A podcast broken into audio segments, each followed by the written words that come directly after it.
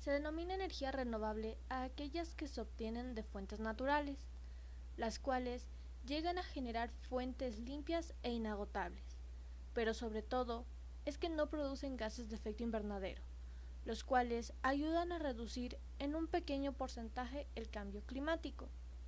Entre las más comunes encontramos la energía eólica, la cual aprovecha la fuerza de los vientos para generar electricidad. La energía termosolar es una energía limpia que concentra con espejos la radiación para calentar un fluido con el que producir un vapor. La energía solar fotovoltaica, transformando directamente la radiación solar en electricidad a través de la instalación de paneles solares.